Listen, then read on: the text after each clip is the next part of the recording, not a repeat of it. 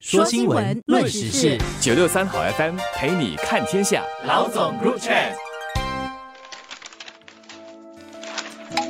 各位听众朋友们好，我是联合早报的永红，我是李慧玲。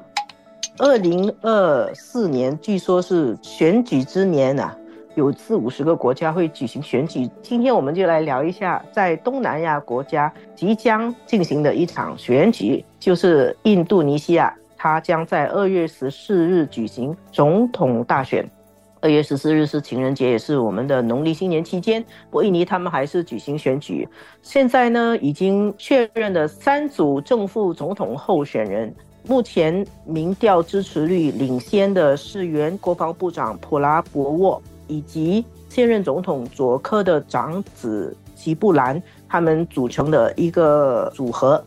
另外一组是首都雅加达前省长阿尼斯，他就会代表印尼的国家民主党去角逐总统大位。另外一个呢，就是前中爪哇省长甘查尔。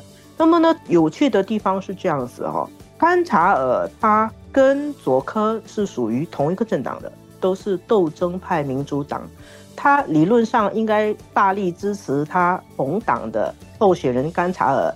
但是最近的很多迹象显示，佐科的很多表态看起来他是反而支持他儿子的那一组。有些人就质疑佐科他没有保持总统应有的中立，尤其是支持自己的儿子去参选。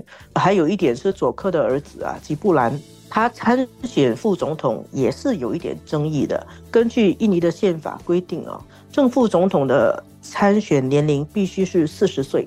而这个吉布兰他很年轻啊，只有三十六岁，所以那个宪法法院呢，他们还去审理了一些条文啊，然后使到吉布兰可以参选。他们没有降低那个法定年龄，不过他们说你做过公务员，所以可以另当别论，你就可以不用受这个年龄限制，就有这方面的争议。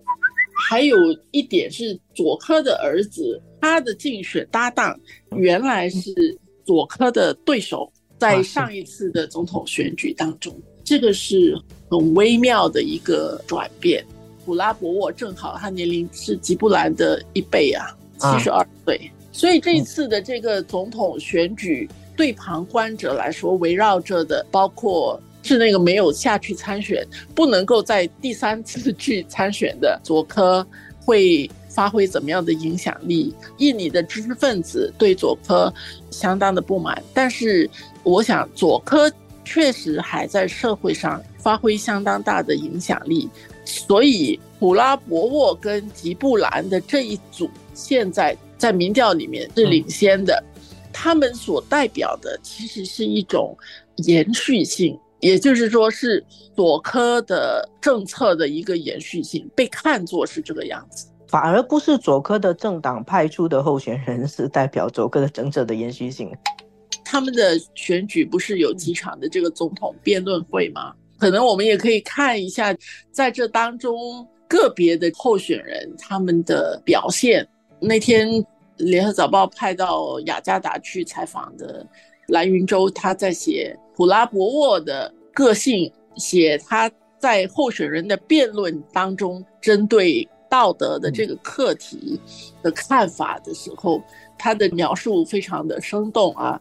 普拉博沃因为一直被问道德的问题，他后来说道德道德道德个头，是当然他是用印尼语说的，反映出他的这种自信，他的脾气，他说话的方式。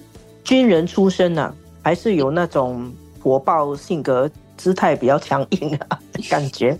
吉布兰其实是很年轻嘛，他在台上的时候也是相当有战斗力的，对吧？对。可是他在台下的时候其实蛮温和的，或者蛮有礼貌的，有那种爪哇人的那种教养。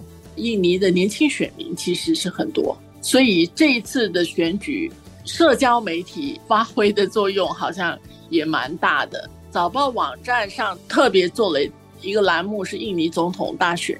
很有趣的是，每一个里面会列明他们在社交媒体上有多少个粉。对新加坡的那个影响会是什么？我们知道印尼离我们这么近嘛，跟我们的关系其实很密切，所以我们也会密切的观察这个选举的结果。这几组候选人，新加坡其实对他们都是有打过交道的，有接触过。吉布兰其实也在新加坡念过书，嗯，他在三 M 念过书。阿尼斯在李光耀的交流计划下来新加坡访问交流。甘查尔，我们这边的部长，比如到中爪哇的时候也去拜访过他，就很多频密的这些来往。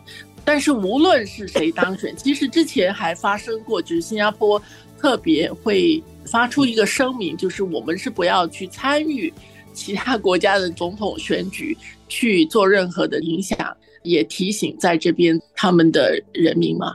但是无论是谁当选，我们都到时候看，争取跟他们有双边的合作，或者是在整个亚细安的体制下，大家合作维护地区的这个利益。